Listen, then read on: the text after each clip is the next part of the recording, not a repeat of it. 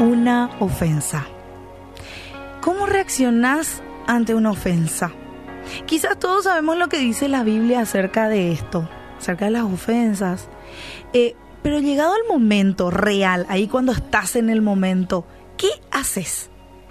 Y te cuento esta historia. Un día, un grupo de vándalos estaba estropeando los muros de una iglesia en Brasil. Y con cal pintaban los cuadros y, escribían insultos. Hacían un montón de cosas. Estaban pintando con aerosol, insultaban. Y algunos de los miembros de la iglesia estaban mirando de cerca todo lo que estaba allí sucediendo. Y cuando los chicos terminaron, ellos se acercaron, la gente de la iglesia se acercó y les dijeron cortésmente, hay una canilla allí atrás del templo. ¿Quieren lavarse las manos allí?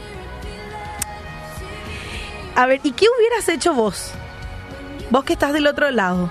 Probablemente te cuento lo que yo hubiera hecho quizás en otro momento. Hubiera llamado a la policía, hubiera, les hubiera gritado, dejen de hacer eso, no hagan eso, ¿verdad?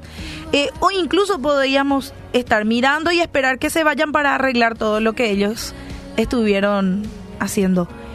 No sé exactamente cuántos de nosotros les hubiéramos ofrecido también lavarse las manos tranquilamente antes de irse. Y si bien es poco probable que a vos y a mí nos toque vivir esto, eh, probablemente todos en algún momento somos ofendidos por otras personas. Eso sucede. Ahora, ¿cómo vos reaccionás ante esa ofensa?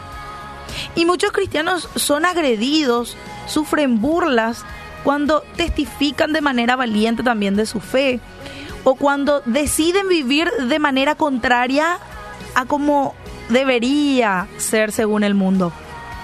Cuando devolves el dinero cuando en el súper te dan de más.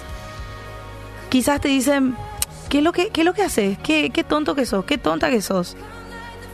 Bueno, sin embargo, muchas veces la mejor forma de hablar del amor de Dios es justamente con nuestra vida y con la manera en cómo nosotros reaccionamos ante los ataques de los demás. Ahora, ¿cómo reaccionamos? La mejor manera de mostrar que somos diferentes y el mejor medio para dar a conocer el amor de Dios es a través de nuestras acciones. En Mateo 5, 43 al 46, Jesús nos deja una enseñanza acerca de esto justamente. Han oído la ley que dice, ama a tu prójimo y odia a tu enemigo. Y Jesús decía, pero yo les digo, amen a sus enemigos, oren por aquellos quienes les persiguen. De esa manera van a estar actuando como verdaderos hijos del Padre que está en el cielo. Pues Él da luz de su sol tanto a los malos como a los buenos y envía la lluvia sobre los justos y los injustos por igual. Si solo amas a quienes te aman, ¿qué recompensa hay por eso?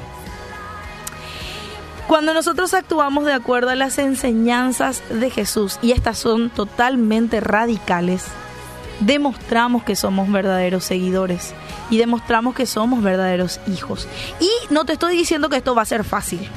No, te va a doler, te va a molestar allí en el carácter. Pero también Cristo va a estar siendo formado en vos, en mí, no, no es fácil amar a quienes nos odian, a quienes nos maltratan, a quienes nos tratan mal. Y por el contrario, orar por ellos. Esa es hacer la voluntad de Dios. ¿Y vos que estás del otro lado? Pensa, ¿cómo reaccionás ante las ofensas?